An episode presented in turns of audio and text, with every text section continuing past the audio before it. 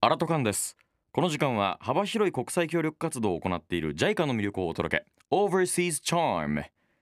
JICA 海外協力隊として海外で活躍していた経験者の方にその国での生活やボランティア内容などお話を伺っていきます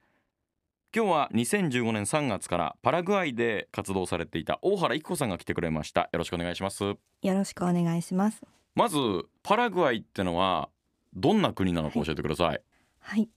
パラグアイは、えー現地に行くまで私もわからなかった国なんですけども、えここから一緒に行こうってなるとえ、はい。一番遠い国だと言われていまして、あ、本当だから裏側ですよね。裏側なんです。うん。 36時間かけてう行きわました。三十六時間でぶっ続けで飛ぶっていうよりはまあ、2回乗り換えまして、二回乗り換えるんですね。はうい。わー大変一だ番。遠い国なんです。そうですよね。現地の人にまた帰ってくるからねって。あの嘘を言ったのがと てもあまあまあ心残りなんですまあ、いつかもしかしたら行くかもしれないですからはね。い、簡単に行ける国ではな確かかにねったです。でもあの日本と同じぐらいの面積に、ええー人口は愛知県民と同じぐらいの人口が住んでいると言われていて、はいはいはい海のない国です。え。でそのパラグアイでは大原さんどんな活動されてたんでしょうか。はい、私は看護師の、えー職種ではいはい。認知に派遣されまして。えただ注射を打ったりとか医療行為は禁止されているのでほうほうほうじゃあ何をするのかってはいなると、あの公衆衛生の、え。あー分野で。はい、まあ基本的なところが言うと手洗いとかって大事だよみたいな。本当にその通りです。あー消毒手指消毒だったりとかってことですね。はい、まあ、だからそのオーラルケア関係もそうだし出生毒もそうだし、まあ、他にもまあ公衆衛生に関することを広くはい、その伝えていらっしゃったというそことので通すりねで。す。でそのボランティア活動をやっていてまあ一番やりがい感じたことって何ですかうん、やはり人との距離が短くて反応が常に見られるというのは日本では体験できない看護師としての喜びだったと思います。あ活動先はーはい、保健所のような小さな建物の中だったんですけれども、え活動するためには小学校にあの出向いたり街の中を歩いてはい健康の普及活動をするんですけれえども、はい、街中の人が名前を呼んでくれるんです。ああ育子っつってええいいですね。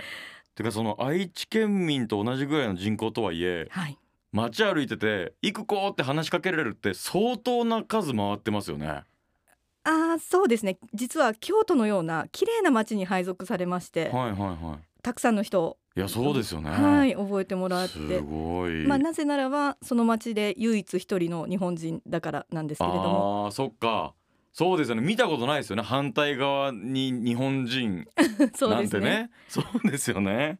でこれそもそも協力隊になろうと思ったきっかけって何だったんですか、いやー恥ずかしい話えあの頃の自分がちょっと人生を変えたくて、えはい、えー深く考えてなかったんだと思いますググっただけなんですあねあそうなんですねあ検索なんて検索するんですかそういう時ってえーあの時私は看護師海外挑戦って入れてみましたあーじゃあぴったりだったのは JICA だったんですねそうなんですあああー挑戦してみようって思って飛び人ついて生しまう変えたいってそのなんか結構よほどのことがないとなんかこうねこの方向転換したいと思わないじゃないですかだからその時の自分とどうしてもこの方向転換したいなっていうことがあったってことですね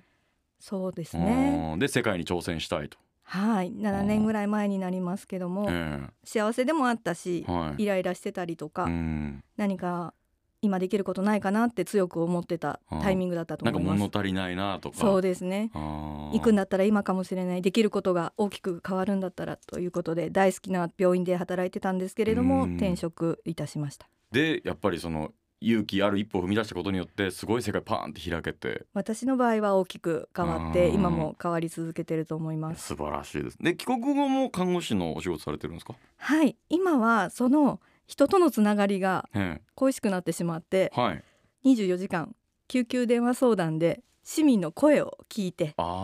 あ夜中もですね子どもたちの、はいえー急な発熱病気怪我はいに対して救急電話相談を受けております、素敵なんかこう活動的な感じですねすごいね、うんはいさあ今日は JICA 海外協力隊としてパラグアイで活動していた大原一子さんにお話を伺いましたありがとうございましたありがとうございました